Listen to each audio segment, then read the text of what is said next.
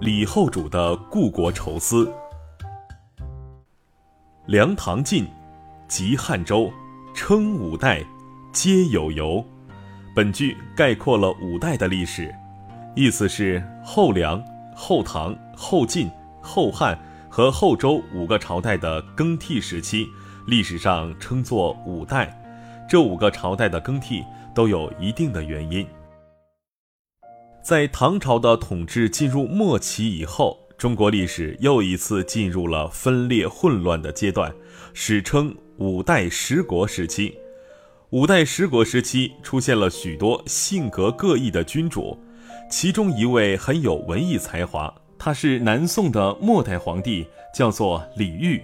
李煜多才多艺，却不关心政事，南唐在他手上已经是一个烂摊子了。宋太祖赵匡胤借机大举攻打金陵，消灭了南唐，俘虏了李煜。李煜被封为伪命侯，从此成了阶下囚。亡国的伤痛让李煜分外痛苦，他这才意识到自己的国家和人民都已经不在了，每天凭栏而望，万分忧戚地思念故土。宋太祖去世后，宋太宗即位。宋太宗限制了李煜的所有自由，克扣他日常的茶水和饭菜，甚至强占了李煜最爱的小粥后，李煜愈发神伤，每天在窗前眺望，落着泪吟诗唱词。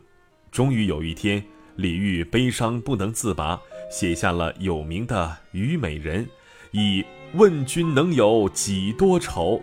恰似一江春水向东流的千古绝句，淋漓尽致地表达了自己无力救国的深深忏悔和忧愁，而这首词成为了压死骆驼的最后一根稻草，让宋太宗对李煜忍无可忍，震怒之下下令将他毒死。